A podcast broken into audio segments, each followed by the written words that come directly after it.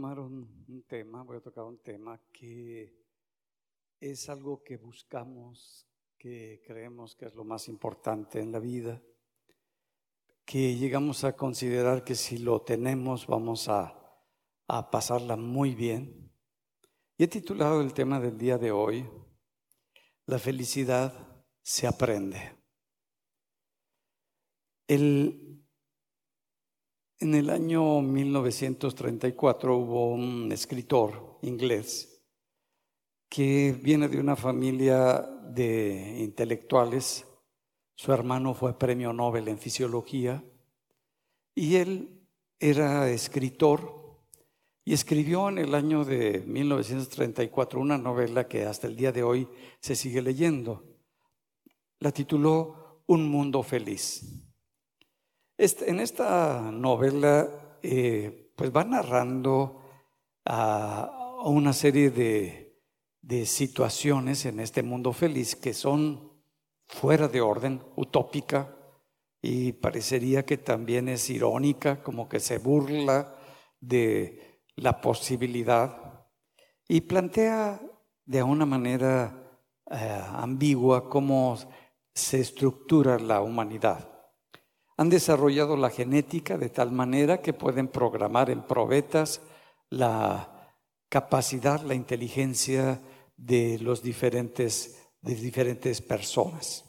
Y los colocan en diferentes castas, eh, de los más inteligentes a los menos inteligentes, y todas estas castas eh, embonan muy bien como en un engranaje social empiezan a llevarse muy bien, de una manera saludable, la tecnología se ha desarrollado impresionante y de alguna manera tienen libertad sexual, no tienen ningún problema entre ellos, ya que se regulan a través de un laboratorio y una genética.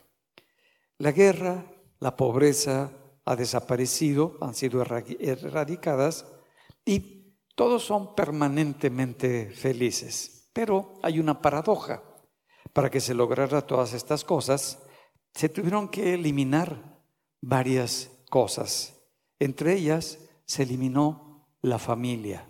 Ya no hay familia, ya no hay diversidad cultural, ya no hay el arte, ya no hay el avance de la ciencia, la literatura ya no lo hay, la religión desapareció, la filosofía desapareció y sobre todo desapareció el amor y plantea que fueron todos muy felices. La pregunta que uno se hace, que yo me hago, es, ¿qué entiendes por felicidad? ¿Qué entendemos y qué buscamos nosotros por, por lo que es la felicidad? Y muchas veces malentendemos y, y pensamos que pues es algo que se siente cuando tú le preguntas a unos papás y le dices, oye, ¿qué quisieras que tus hijos tuvieran cuando fueran grandes? ¿Qué, te gustaría que, tuvieran tus hijos? Y normalmente los papás nos dicen que sean felices, que sean muy felices. Mm, qué, qué interesante, pero ¿a qué le llamamos felicidad? Muchas veces le llamamos felicidad cuando alcanzamos algo que era casi imposible para nosotros. Por ejemplo, te gusta una chica y andas tras de ella y no se ha dejado conquistar, te ha mandado a volar y de repente te dice que sí, que sí quiere ser tu novia o que sí va a ser tu novio. No, hombre, ese día así se te sube la emoción, se, eleva hasta el cerebro, la dopamina te sale por las orejas, te sientes feliz, te sientes realizado, a todos les platicas. Eso es un estado emocional, es un sentimiento que se generó. Pero eso no es la felicidad. Muchas veces decimos, bueno, es que si yo tuviera un trabajo que me resolviera mi economía y de repente te dan el trabajo que has buscado durante muchísimos años y te ofrecen mucho más de lo que tú esperabas, tú dices, puff, ahora sí, soy feliz, todo eso. Eso tampoco es felicidad, se llama dopamina un estado sentimental con una carga emocional muy agradables, muy buenas, pero es un estado. Si nosotros, en cualquiera que sea, en la economía, en las relaciones familiares, en las relaciones sociales, en todas las áreas, si nosotros nos enfocamos nada más en el puro hecho de algo que yo voy a alcanzar en ese momento, mira, podemos caer en la trampa. ¿Por qué? Porque nuestro cerebro, en el momento que tú le das ese estímulo tan fuerte, tan importante, esa dopamina que subió a tu cerebro te hace sentir muy bien pero el cerebro quiere más.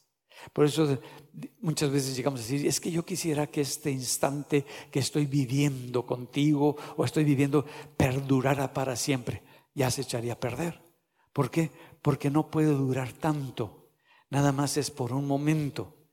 Tú dices, oye, y el enamoramiento que tenía, lo quisiera volver a sentir todo eso, pues era dopamina. Es como cuando una persona se droga, se mete cualquier cosa, pues eso te produce un estado de éxtasis, de sentirte muy bien, pero ahí te quedas. Después tu cerebro te exige más y más y más. Y nunca es suficiente hasta que viene el desequilibrio. No, ahora sí soy libre, voy a viajar, voy a hacer. Te sirve por un tiempo, por unos momentos, pero no es para siempre. Necesitamos entender entonces a qué le llama felicidad la Biblia. ¿Qué es eso que nosotros andamos buscando y queremos tener en nuestra vida a qué, que se le llama felicidad? Mira cómo lo menciona eh, en Romanos en el capítulo 4, en el, en el verso 7. Bienaventurados, o sea, como que es una persona que tiene una bendición, un estado de alegría, de contentamiento, aquellos cuyas iniquidades han sido perdonadas y cuyos pecados han sido cubiertos. Bienaventurado el hombre cuyo pecado el Señor no tomará en cuenta. Ah, entonces está refiriendo que ocurrió algo en nuestra vida, no un estado de emotivo o una sensación muy agradable, sino que nos dice que yo voy a tener esa paz, esa alegría, ese sentirme completo, pleno, cuando tenga esa relación con Dios. Cuando ya el pecado no me separa de Dios. Cuando sé que mi vida tiene un propósito, sé a dónde voy a ir cuando yo me muera, sin ningún problema, sin ninguna angustia, sin ningún temor, porque yo sé quién es mi Dios. Ah, entonces me está diciendo que yo soy una persona muy bendecida cuando puedo creer, cuando puedo confiar en Cristo. Y lo pone muy claro en nuestra vida.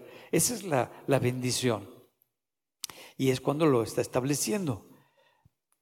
Cuando nosotros podemos reconocer esta necesidad y esta dependencia de Dios, nuestro corazón se abre para empezar en una búsqueda diferente donde el primer lugar es Dios, no soy yo.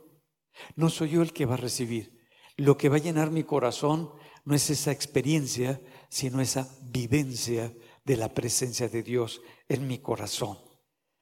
Pasamos por momentos difíciles, por momentos dolorosos, que muchas veces no quisiéramos vivir, que no quisiéramos experimentar.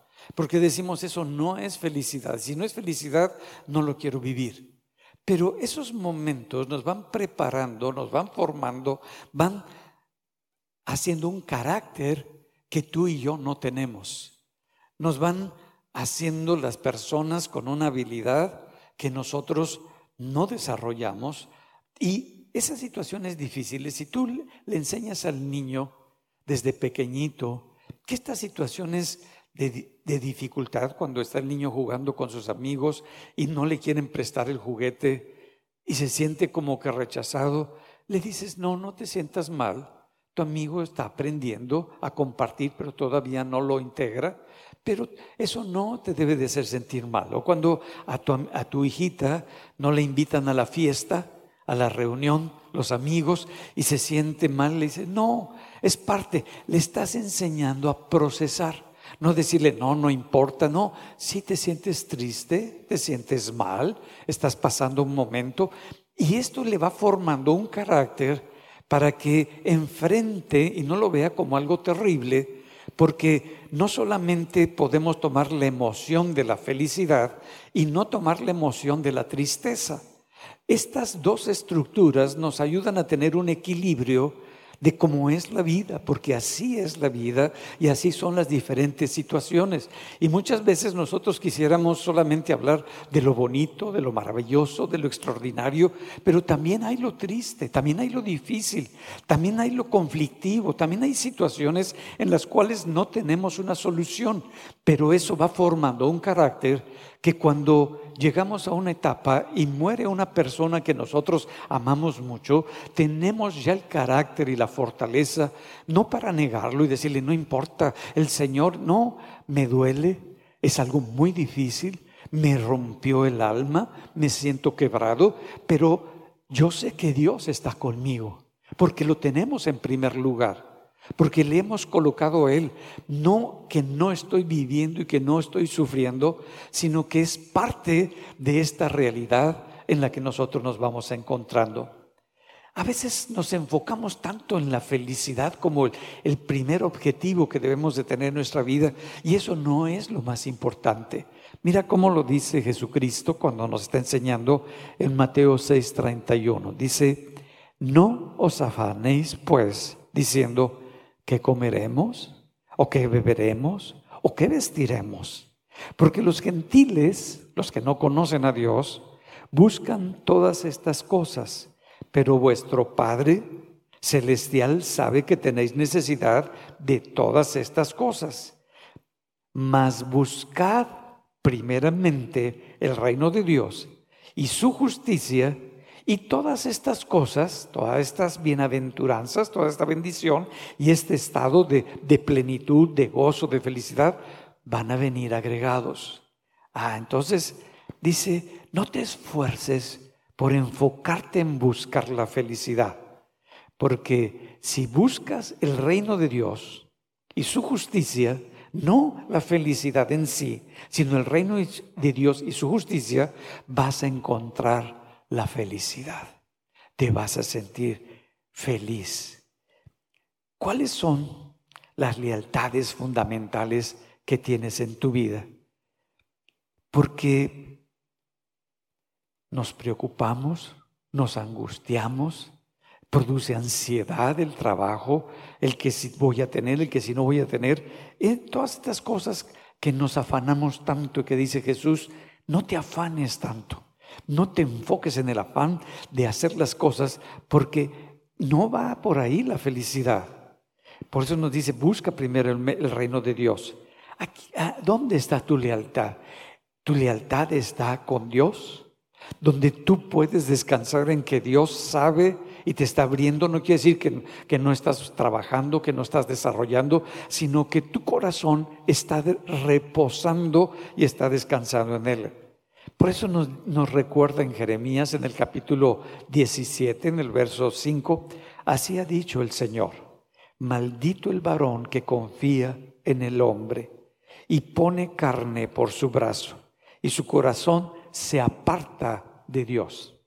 Ah, que tengas cuidado de no poner tu confianza en otra persona. No, Él me va a prestar, Él me va a ayudar, Él me va a sacar, Él me va a resolver. Dice, ten cuidado Ten cuidado, porque eso te maldice y acabas separado de Dios. Y tu confianza dejó lo más importante a un Dios que lo puede todo y que lo da todo. Y luego dice en el verso 7 del mismo Jeremías 17, bendito el varón que confía en Jehová y cuya confianza es Jehová, porque será como el árbol plantado junto a las aguas que junto a la corriente echará sus raíces y no verá cuando viene el calor, sino que su hoja estará verde y en el año de sequía no se fatigará ni dejará de dar su fruto. Ah, está estableciendo que si yo tengo una confianza, en primer lugar, en Dios, y no en que yo sea feliz y por eso me voy a esforzar y por eso voy a trabajar. Qué bueno que te esfuerces, pero nuestra lealtad hacia dónde está. Y es lo que está estableciendo. ¿Cómo vamos a vivir? Necesitamos aprender a vivir conforme a los principios de Dios. Pero hay un principio que está por arriba de todos los demás principios, porque si lo que yo hago y me enfoco como el trabajo para mi felicidad, voy a perder mi trabajo, porque estoy tan enfocado y tan afanado y se va a quebrar. Si yo estoy tan enfocado en alcanzar y, tener esa chica, voy a perder a esa chica, porque me estoy enfocando no en la chica, sino en que yo me sienta bien cuando haya conquistado a esa chica. Y necesitamos nosotros entender qué es lo que estoy buscando para lo que yo considero que es mi felicidad.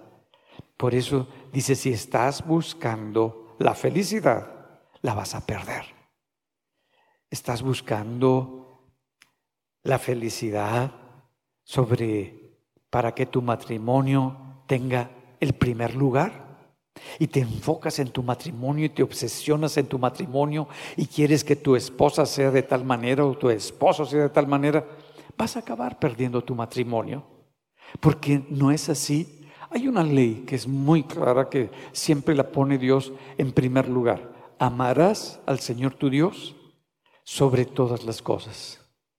Y pone el segundo versículo. Te amarás a ti, amarás a tu prójimo como a ti mismo. Entonces, enfocar nuestro amor en Dios, luego nosotros y luego nuestro prójimo. Si no está en este equilibrio y yo ocupo el primer lugar, se va a derrumbar todo. Si ocupa mi prójimo el primer lugar, también se va a derrumbar todo. Va a ser un servilismo, una entrega. Es un equilibrio, primero Dios, después tú y después tu prójimo. Muchas veces, ah, si te enfocas en tu trabajo para tener la felicidad y te sientes bien por los objetivos, por las metas, por los logros que has alcanzado en tu trabajo y cada día te esfuerzas más y trabajas más y te enfocas más, vas a acabar completamente destruido, te va a destruir la ansiedad. La ansiedad va a entrar a tu corazón y vas a vivir en un desequilibrio que después no vas a saber lo que es importante. Dios está interesado en tu felicidad, pero que entendamos lo que significa la felicidad para nuestro Dios. Cuando yo digo, es que yo quiero que Dios me bendiga, que Dios me prospere, que Dios me arregle, que Dios cambie a mi esposa, que Dios arregle a mis hijos, todo eso. Ese es un Dios falso, no es Dios. Ese es más un mayordomo en donde yo estoy diciendo, mira, las cosas del reino de los cielos las quiero que las administres para resolver mis necesidades, mis prioridades y mis problemas. Eso no es Dios. Dios no va a ayudar para enfocarte en tus metas y en tus logros, sino para su reino y para su propósito por el cual te creó. Por eso necesitamos de hacer un cambio en el enfoque que nosotros tenemos y dirigirlo hacia Dios no hacia otras personas. Ah, bien, vemos ahora también qué entiende nuestra cultura por la felicidad. ¿Qué es lo que estamos absorbiendo de la cultura donde nosotros estamos envueltos y que todo el tiempo nos están diciendo? Mira, si ves el anuncio de la Coca-Cola, la Coca-Cola te dice, la felicidad es algo que se bebe. Así que tómate una coca y sentirás cómo la felicidad te entra como la vida misma. Uy, pues entonces eres la última coca en el desierto, donde tienes la solución, donde no hay otra solución, donde no hay otra posibilidad. La felicidad está en la Coca-Cola. Wow. Audi sacó un anuncio muy atrevido y es lo que dice. Dice, el gozo, la felicidad se conduce. Órale.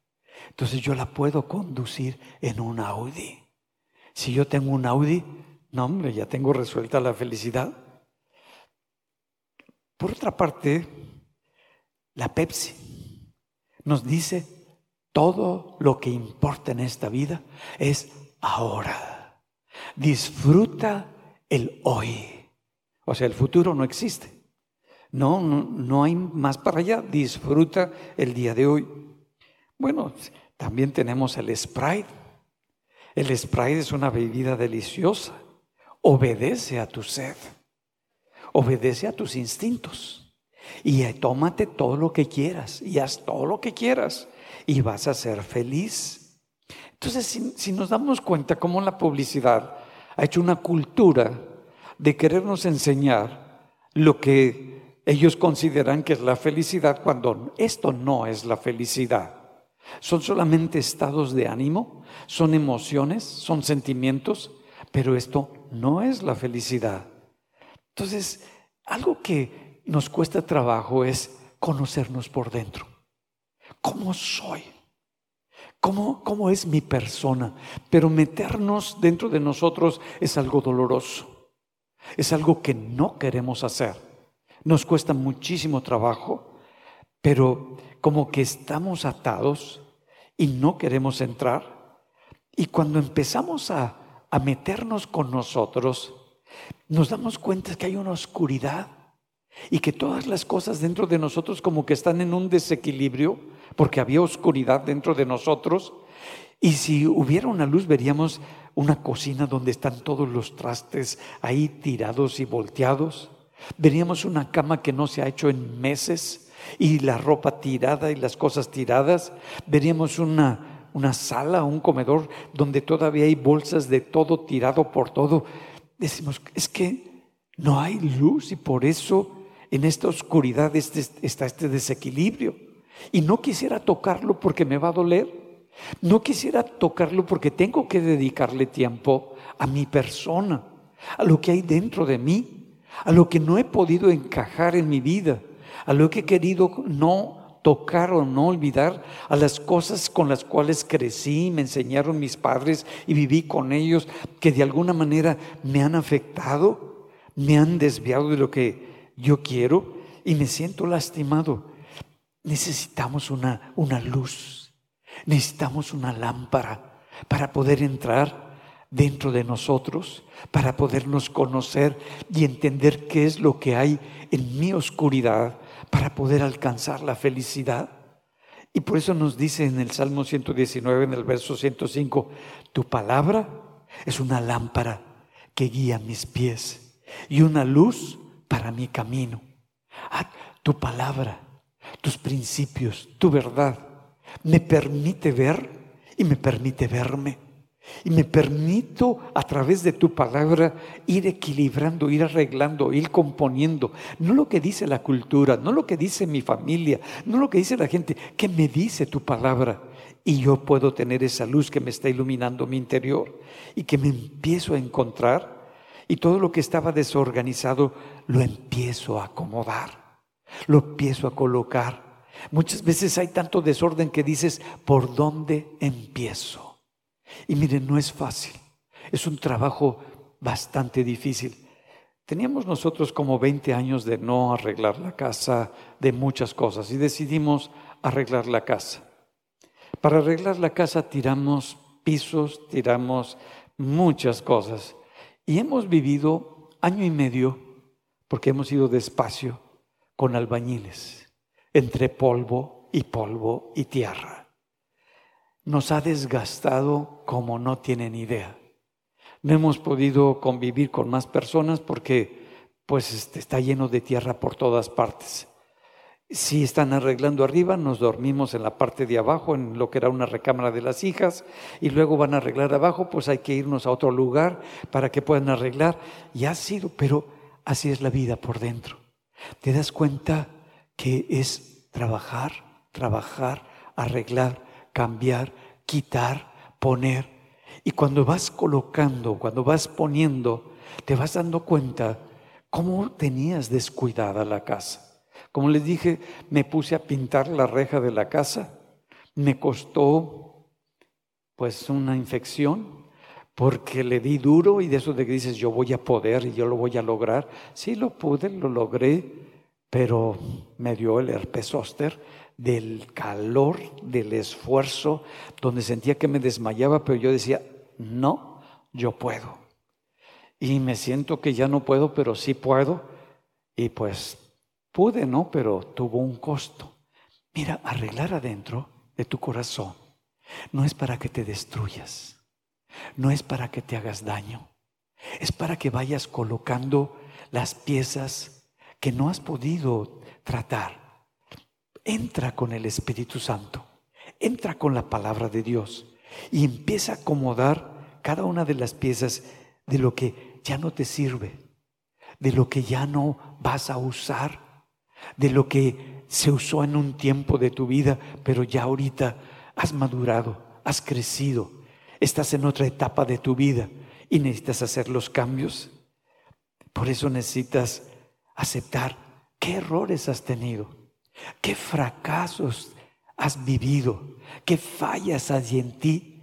Como que muchas veces quisiéramos mostrarnos ante la gente que somos lo más perfecto, lo más increíbles, lo más valiosos. Y no, somos personas que hemos tenido fracasos, que hemos tenido fallas, que hemos cometido errores. Pero eso no nos destruye, pero tampoco nos define para ya vivir como un fracasado o como un derrotado o como un desequilibrado. No, sino que puedo aprender, puedo ver lo que eso me hizo y lo puedo quitar de mi vida. No es fácil. Muchas veces cuando tú te sientes rechazado, cuando tú no te sientes aceptado, cuando no te sientes amado por Dios, ¿cómo soy con la gente que está abajo? La rechazo, la juzgo, la agredo, la señalo, le digo cómo debe de hacer las cosas, qué debe de hacer, cómo debe de estar, pero no con el corazón. Se lo estoy diciendo con mi cabeza. Le estoy como que dando órdenes, le estoy dando dirección o la estoy manipulando entre risa, guasa, chiste, broma, sarcasmo. Yo no sé qué medio utilices, pero no le estás aceptando. ¿Por qué no empezamos? El problema no lo tiene la otra persona. El problema no es que esté enojada la otra persona o que sea violenta la otra persona. La persona puede ser como quiera. El problema es cómo estoy reaccionando yo. ¿Cómo estoy yo viendo a esa persona? ¿Cómo estoy respondiendo ante lo que me está diciendo que me duele, que me lastima, que me ofende? ¿Por qué? ¿Por qué me estoy sintiendo tan ofendido? ¿Por qué me estoy sintiendo tan lastimado? ¿Qué es lo que me hace falta? ¿Por qué no he podido arreglar ese rechazo? ¿Por qué no he podido arreglar esa baja estima que me ha controlado y no me permite tener libertad para mostrarme como soy? Y quisiera yo aparentar, quisiera yo mostrar mi mejor cara con la gente, mis mejores habilidades, mis mejores talentos, para que me acepten por lo maravilloso que soy. No, no es así. Somos personas que tenemos fracasos, derrotas, debilidades, áreas que están en conflicto dentro de nosotros. El problema no está fuera de ti, el problema está dentro de tu corazón, dentro de tu persona. ¿Y cuál ha sido el problema? Que he bloqueado mi relación con Dios, no le he permitido a Dios que me ame como soy. Yo quisiera ser muy bueno para la obra, ser el mejor predicador, ser el mejor maestro, ser el mejor que canta, ser el mejor para ganarme algo de Dios. No lo necesitas hacer. La obra ya la hizo Jesús. Jesús murió para que tú pudieras tener un acceso. Por eso, bienaventurados somos, porque han sido perdonados mis fallas, mis fracasos, mis maldades, mis pecados. Y es lo que me está diciendo, esa es mi bienaventuranza, esa es mi felicidad. Y como que necesitamos dejar de querer que no vean mi lado oscuro, pero velo tú, ve dentro de ti. ¿Qué es lo que te ha detenido? ¿Qué es lo que te dijeron tus papás que tú debías de ser? ¿O que tú debías de tener? ¿O que tú debías de alcanzar? ¿Qué es lo que pusieron en tu corazón, en tu mente como un valor muy importante que no te ha permitido ser libre y ser feliz? Eso es lo que necesitamos empezar a entrar en nuestro corazón. Mira, nos dice en el Salmo 42, es un salmo que nos ayuda un poquito para vernos a nosotros. Dice, fueron mis lágrimas mi pan de día y de noche.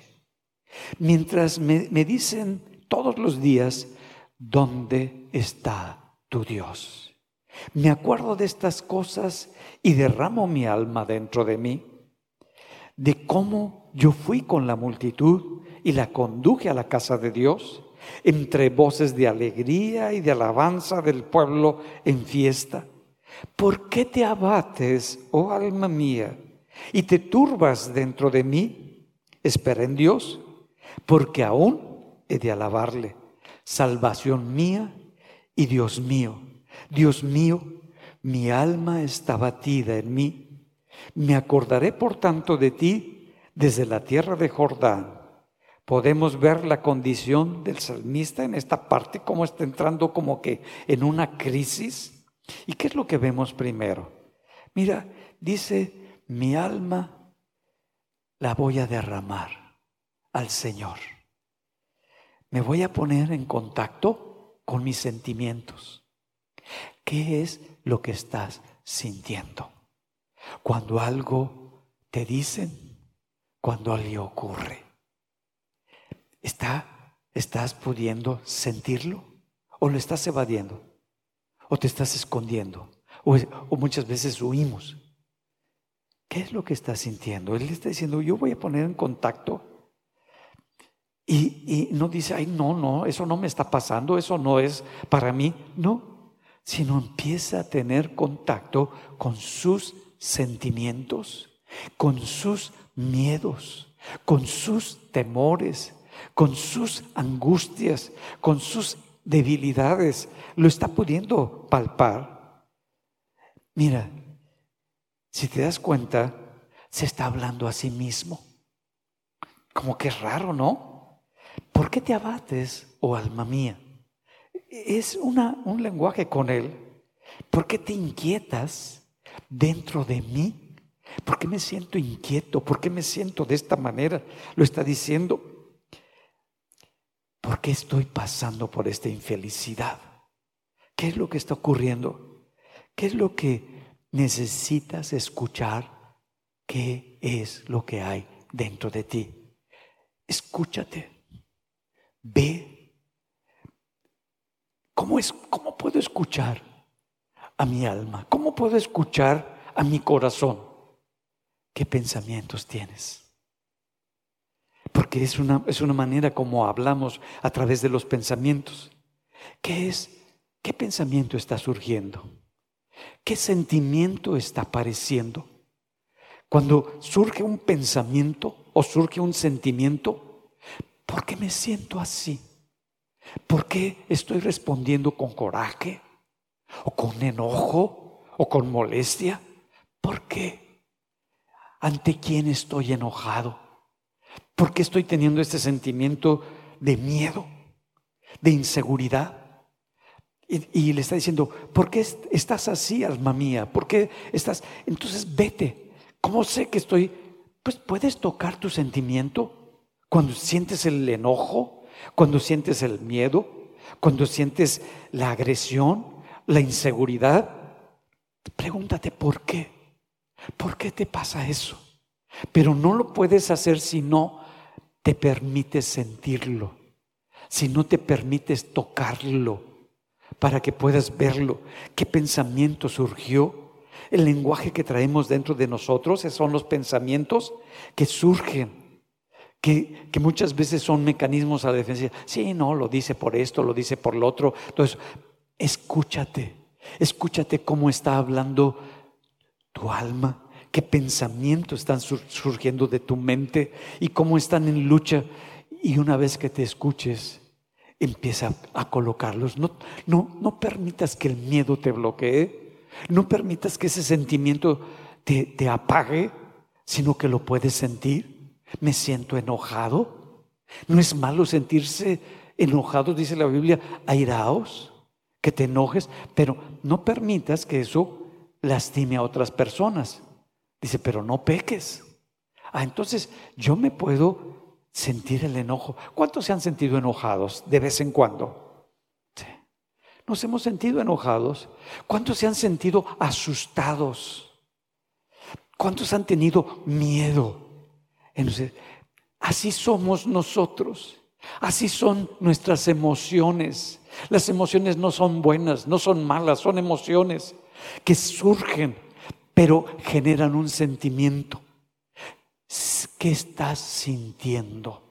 ¿Cómo te estás sintiendo? Molesto, irritado, ya no quiero estar, ya no quiero hablar. Siéntelo, tócalo, vete, vete a ti para que puedas bendecir a otras personas, para que no lastimemos a otras personas. El problema es que muchas veces sale más rápido mi rechazo, mi miedo, mi enojo, mi molestia, y es la que está hablando, y es la que está dirigiendo las palabras.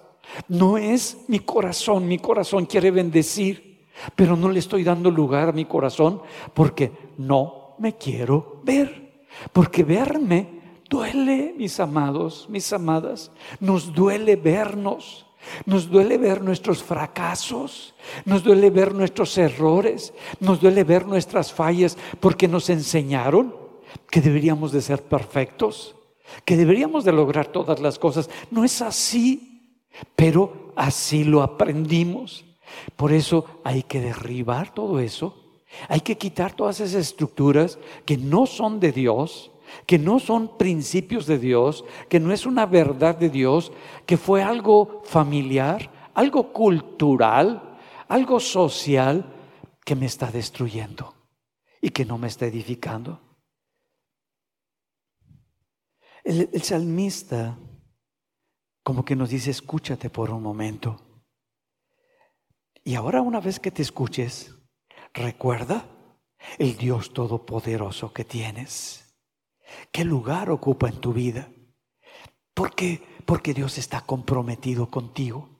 Dios quiere que arregles esas áreas de tu vida. Dios quiere que seas una persona íntegra, completa, plena. Pero no lo podemos ser si estas áreas que están ocultas, que son oscuras, no entra esa luz que es la verdad de Dios, la palabra de Dios, y empieza a cambiar por completo todo lo que está haciendo daño.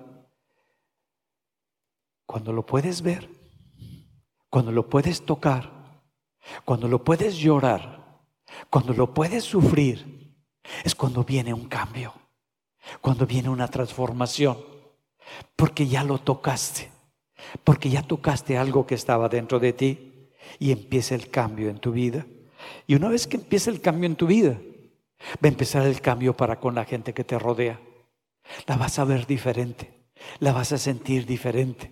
Vas a poder humillarte como veíamos el domingo pasado. Vas a poder, ya no va a ser tan importante el que te reconozcan, te vean, todo eso. No, sí, he fallado. Cometí errores, tomé malas decisiones, no lo pensé, no lo consideré, pero ya lo estás hablando, ya lo estás diciendo. Y esto es un principio que cambia por completo nuestra vida. No es que estés derrotado ni seas un fracaso en tu vida, estás tocando tu dolor, estás tocando tu debilidad, estás tocando las áreas que fueron muy difíciles para ti, que te enseñaron que eran un fracaso, cuando Dios nos está diciendo, oye, ¿qué es lo que realmente te abate, alma mía? ¿Qué es lo que está poniendo en crisis? Espera, no te enfoques en el fracaso, espera en Dios, porque aún le voy a alabar, porque voy a ver lo que Dios va a hacer en mi vida y voy a, hacer, voy a ver cómo Dios empieza a cambiar mi manera de ver, de sentir, de enfrentar ya no vas a tener miedo cuando te oye, fallaste. Sí, qué bueno que también te diste cuenta tú. Yo ya me di cuenta. Qué bueno que me lo permites ver. Ya somos dos los que lo vimos. Oye, no funcionó lo que hiciste. Sí, hombre, qué bárbaro. Y mira que le eché ganas, ¿eh? Pero no me salió. Algo me falló, algo no vi, algo no resolví. No, no, no es cierto, todo está bien, todo. No, sí, sí lo puedes ver si lo podemos aceptar porque queremos ser felices en nuestra vida, queremos tener una actitud. Cuando dice de bienaventurado, pues necesito cambiar mi enfoque. Antes estaba enfocado en mí. Yo era lo más importante. Y, y de esa manera yo iba a ser feliz. No, ahora es mi Dios. Su palabra, su verdad, su poder, su amor, su gracia, su misericordia vienen a mi vida y ya tengo esto de mi Dios. Y ahora sí, yo empiezo desde la perspectiva de Dios, desde el amor de Dios, desde el perdón de Dios de, por mis pecados, yo empiezo a aceptarme. Aceptarme como la persona que soy, aceptar mi nariz, aceptar mis ojos, aceptar mis orejas, aceptar mi cuerpo, aceptar las maneras como a veces pienso y fallo, aceptar las cosas que digo a veces como taravilla, que no me detengo y digo, híjole ya, y entonces en ese momento corrijo. En ese momento arreglo, en ese momento me detengo, porque ya me puedo ver. Y ya no estoy defendiendo un fracaso, un error, una herida, sino que la puedo arreglar, porque quiero arreglar mi corazón y quiero que mi alma tenga ese equilibrio dentro de mí. Nos dice en Filipenses 2.3, te va a bendecir esto. Dice, nada, nada hagas por contienda o por vanagloria. No te estés peleando nada más. No estés presumiendo de que tú eres lo mejor del mundo. No, no, no tiene sentido. Mientras estuve, llevé a mi nieto a la facultad de odontología. Eh, casi todos los, maestros ya viejos fueron mis alumnos. Les empecé a dar clases en 1977. Y pues muchos de ellos, hola, doctor Herón, todo eso. Yo era muy feito, muy feito. Ya el Señor ha estado tratando conmigo. Entonces me, me vieron y, yo llegué y le dije, ay, qué gusto me da verlos, qué bueno que siguen trabajando, ya con una actitud diferente. Y fui, llevé al nieto, lo presenté, este, los traté con amabilidad, los traté con afecto, del gusto que, honesto que me daba verlos y cómo está haciendo. Y todas las puertas se abrieron. Cuando tú te pones por abajo y lo reconoces, se abren las puertas. Cuando tú llegas como Juan Camané, ha llegado a este lugar, bola de ignorantes, el ignorante eres que no sabes honrar a las personas, porque cada uno de ellos tienen algo muy valioso. Pasó uno que, que ni me, no me acuerdo de sus nombres. Le digo, hola doctor, qué gusto. Qué gusto, doctor Herón. Dije, mira, él sí se sabe mi nombre y yo no me lo sé. El que podamos ver, el que podamos servir. Y le dije a uno de los doctores, el jefe de odontopediatría, doctor, se quedó conmigo para platicar conmigo. Para... Le dije, gracias por escucharme. Gracias por quedarte este tiempo acá conmigo. No, gracias a usted, doctor. Cuando tú eres una persona que estás buscando lo mejor para el otro y ver qué siembras en la vida del otro y cómo bendice a la otra persona, te cambia tu día. Es una sensación de libertad y de integrarte. Por eso dice, no lo hagas por vanagloria, no lo hagas por pelea. Ah, me voy a vengar, mira nomás, este está haciendo, este está pensando esto. Y le das un quenco. Dice, no lo hagas. Antes bien, con humildad, estimando a cada uno de los demás superiores a ti mismo. Que los veas como una persona capaz, que, tienen cualidades y habilidades que están por arriba de ti y que te sientes bien con eso. No que te sientes mal porque esa persona es más brillante o más inteligente o más hábil, lo que sea. Qué bueno que eres, qué bueno que tienes esto que está en ti. No mirando cada uno por lo suyo propio, sino cada uno también por lo de los otros. Haya pues en vosotros este sentir que hubo también en Cristo Jesús, el cual siendo en forma de Dios, no estimó ser igual a Dios como a cosa que aferrarse, sino que se despojó a sí mismo, tomando forma de siervo, hecho semejante a los hombres, y estando en la condición de hombre, se humilló a sí mismo, haciéndose obediente hasta la muerte y muerte de cruz. Es una enseñanza extraordinaria. Dice, mira, si Dios mismo Se viste de carne, no menospreciando su creación, no menospreciando al hombre, y estando con los hombres que eran difíciles, los fariseos, los saduceos, los escribas, que siempre tenían mucha envidia, mucho rencor, no los denigró, no los oprimió, les hablaba con la verdad, que se maravillaban, les decía la palabra que los edificaba, pero cuando yo no he resuelto mi problema, yo quiero por estar por arriba de todos. Yo quiero que los demás me reconozcan a mí. No se trata de eso la felicidad. Se trata de que tú puedas reconocer y ver en qué puedes bendecir a la otra persona. Pero yo no lo voy a poder hacer, no voy a poder bendecir tu vida, no voy a poder ver lo que tú necesitas porque estoy tan centrado en mis problemas en mis debilidades, en mis dolores, en mis crisis, que no lo puedo ver lo de los demás. Entonces yo estoy centrado que los demás me den, que los demás me resuelvan, que los demás, para yo sentirme feliz. Y eso no es la felicidad.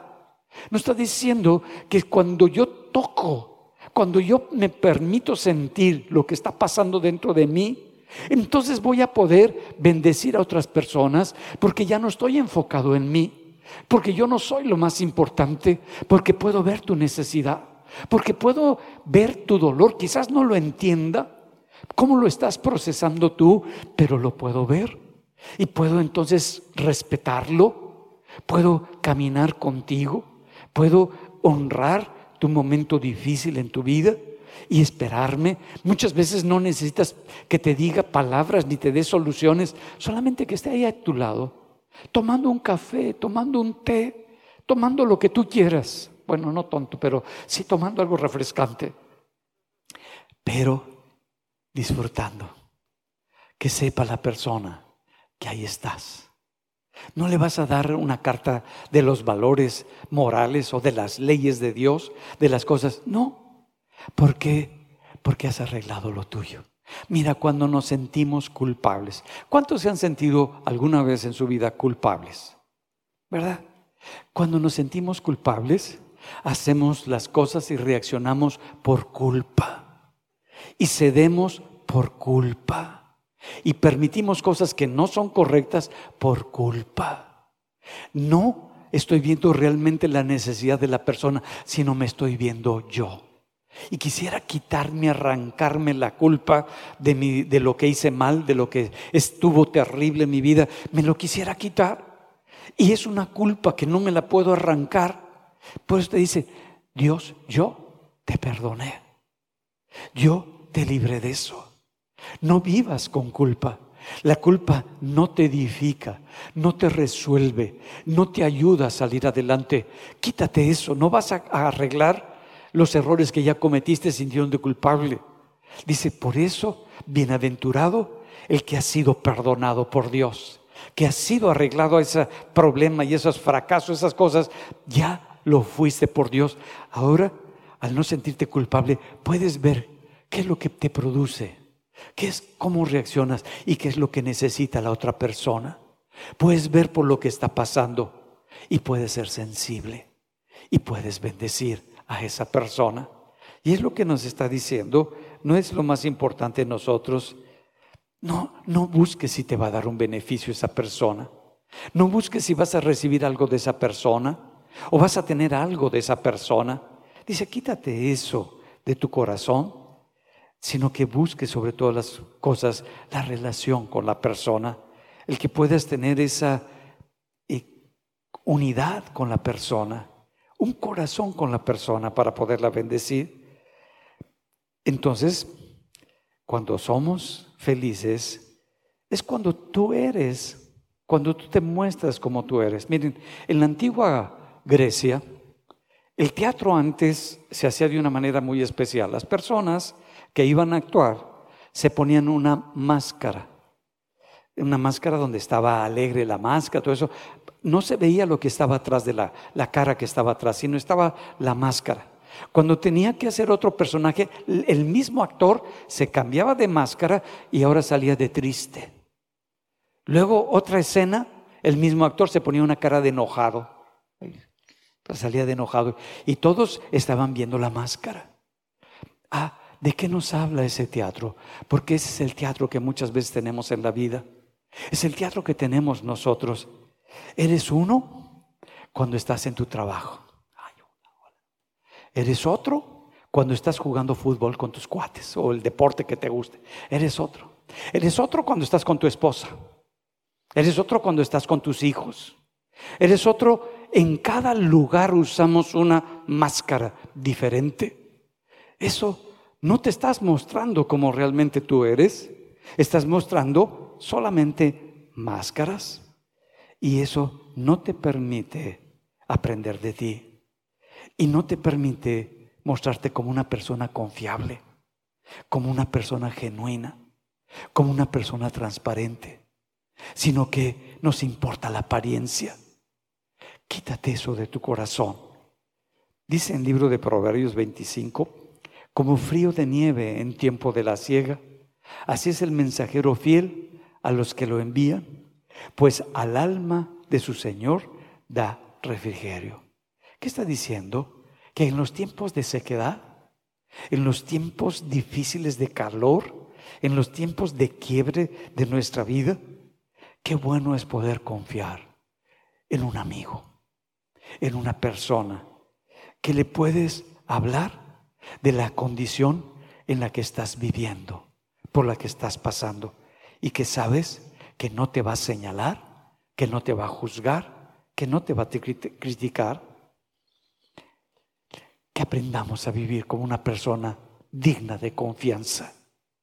Que no solamente con los cuates, ahí llevamos el chisme aquí entre, entre nos. Eso no es una persona digna de confianza. Porque si tú le chismeas a uno, le vas a chismear a todos y todos van a chismear de ti. Y todos van a hablar de ti. Porque en eso de que hay esas lealtades, eso no es lealtad. Eso es deslealtad aprendamos a vivir colaborando con otras personas. Qué bueno que puedo trabajar contigo. Qué bueno no te conocía. Qué bueno que nos tocó trabajar en este equipo. Qué bendición. No, no lo vas a hacer como yo lo haría. No lo vas a hacer como lo haría mi esposa o cualquier otra persona. Pero lo vas a hacer como tú lo haces, como tú sabes hacerlo. Y qué bueno. Porque yo puedo aprender de ti yo puedo conocer lo que a ti te hace falta y eso es una bendición. Por eso dice Pablo en Filipenses 2:25. Mas tuve por necesario enviarles a Epafrodito, por si tienen, quieren ponerle a su hijo algún nombre, pues aquí está, Epafrodito, mi hermano y colaborador y compañero de milicia, vuestro mensajero, ministrador de mis necesidades. Mira lo que está diciendo. Tengo alguien que lo considero como un hermano, que colabora conmigo, que es compañero en todas las batallas, en todos los enfrentamientos, los ha enfrentado conmigo. Y ahora lo envío como un mensajero porque va a transmitir esto que quiero decirles a ustedes con toda honestidad. Y es una persona que ve por mis necesidades me ministra, me ayuda, me, me apoya cuando yo tengo estas necesidades. Entonces, ¿qué es lo que me está diciendo? Yo tengo que aprender. ¿Cómo quieres vivir? Mira, que encuentres algo por qué vivir, de tal manera que valga la pena morir por eso que estás viviendo que tengas algo por qué vivir y dar tu vida, que valga la pena morir por eso. Cuando encontramos eso es como decirte, ¿qué es lo importante y trascendente que consideras que vale la pena vivir? Que dentro de 10 años tú vas a ver sus efectos. Que dentro de 100 años ya no vas a estar, vas a ver también ah, que valga la pena. Que toda esa familia quizás conozca a un Dios poderoso y la familia tenga un cambio, una conversión y se convierte el nieto, tataranieto, bisnieto que ya no los viste tú. Que valga la pena eso que estás sembrando. Por eso se aprende a ser feliz. porque es un aprendizaje. Se aprende cuando estoy aprendiendo de mi Dios, cuando estoy aprendiendo de mí y cuando estoy aprendiendo de las personas. Y lo principal no es el cómo yo me siento, sino el cómo voy viendo, viviendo y disfrutando, porque es todo el proceso. No es el evento, no es cuando tú te sacas la lotería que eres requete feliz, no es cuando tú logras algo, cuando alcanzas la felicidad, donde eso se llama dopamina, eso nada más es un momento y es un estado emocional y es una expresión sentimental que se acaba así como viene. Por eso, cuando tú aprendes a convivir, a ser parte de un equipo, a ser parte de una congregación, de una familia espiritual, a ver no solamente por ti, sino ver por las necesidades de los otros, el poder colaborar como equipo y poder llevar la palabra del Evangelio de Jesús, que son las buenas nuevas. Decirle a la gente, hay esperanza para ti, hay un Dios que te ama, hay una bendición muy grande que viene de Dios para tu vida y Dios la quiere poner en ti, que puedas vivir cada día, porque sabes que vale la pena vivir y que eso vale la pena y que morirías por eso. La felicidad es algo que se aprende. No nos enseñaron a ser felices, nos enseñaron a tener eventos, chispazos de felicidad. Y pensamos que entonces la economía, que el que termines unos estudios, el que tengas un buen trabajo, eso te va a hacer feliz. No, es una mentira. La felicidad es primero Dios que esté en nosotros. Acoplamos, nos vemos, tocamos los lados oscuros, tratamos con nuestros demonios, porque los hemos permitido, les hemos defendido y les hemos dado un lugar en nuestro corazón. Y cuando tratamos con ellos y empezamos a verlos, ya no les damos alimento, ya no los alimentamos de ese coraje, de ese resentimiento, de esa envidia. Ya, y cuando se seca ese alimento que tú le dabas, ya no tiene que seguir contigo, ya no tiene que vivir ese demonio en tu vida que siempre te estaba llevando para lastimar, para ponerte por arriba, para ofender, sino para sentir esa libertad que Cristo vino a darte. Jesús vino para que aprendas a recibir la felicidad. Bienaventurado eres, porque no estás buscando en sí la felicidad, sino todo el proceso, porque estás buscando el reino de Dios y su justicia, otras cosas que no es la felicidad, y entonces vas a obtener la felicidad. Ese proceso lo aprendemos, mis amados, mis amadas. Vamos a ponernos en pie y vamos a orarlo. Qué bueno que tienen chispazos de, de felicidad. ¿Cuántos han tenido así chispazos de felicidad? Así, y brincas de júbilo, de alegría, de felicidad, y la emoción se revuelca, reguilete, todo. Qué bueno, pero eso no es felicidad. La felicidad es cuando tú puedes ver, cuando te puedes ver de Dios, te puedes ver a ti y puedes ver a los otros. Y en ese proceso aprendemos. Nos enfrentamos con lo más difícil, con nosotros. Y empezamos a tratar con lo más difícil, con nosotros. Y empezamos a escuchar, a oír a nuestra alma. ¿Cómo la escuchas? Cuando le empiezas a ver los pensamientos y los sentimientos que se están presentando. Y empiezas a arreglar lo que es necesario arreglar. Ya no eres un niño, ya no eres una niña, donde tus emociones son los que te dirigen y entonces ya estás tan en crisis emocional que ya ni vives el momento. Tócalo. ¿Por qué? ¿Por qué te produce ese dolor? ¿Por qué te desequilibró tanto esa situación? Dios es poderoso, más poderoso que cualquier problema por el que estás enfrentando. Vamos a orarlo. Padre, gracias, porque has venido para traer un cambio radical en mi corazón para que yo pueda entender que esta felicidad se aprende, que es un aprendizaje, que no nazco y que un evento, que una situación no me da la felicidad. Es un estado, es un proceso, es enfocarme no en mí como el centro que va a recibir, sino en ti, arreglar lo que necesito arreglar en mí para poder dar y ver lo que necesitan las personas. La gente que vive conmigo, mi familia, mi casa, mi hogar, mi congregación y familia espiritual y pueda ser bendición donde quiera que yo vaya. Padre, quita todo esto que ha gobernado mi corazón, que ha dirigido mi vida, todas estas fallas, todos estos fracasos, todas estas derrotas que no soy yo, pero que me han oprimido, permíteme tocarlos y sacar de mi alma, de mi vida, todo lo que estorba y colocar tu palabra, tu luz, tu verdad, para poder bendecir mi vida, bendiciendo la vida de la gente que me rodea. Te doy gracias porque sé que empieza un gran cambio en mi corazón y en mi vida, en el nombre de Jesús. Amén. Gloria a Dios. Quisiera también pedirles, voy a hacer una oración.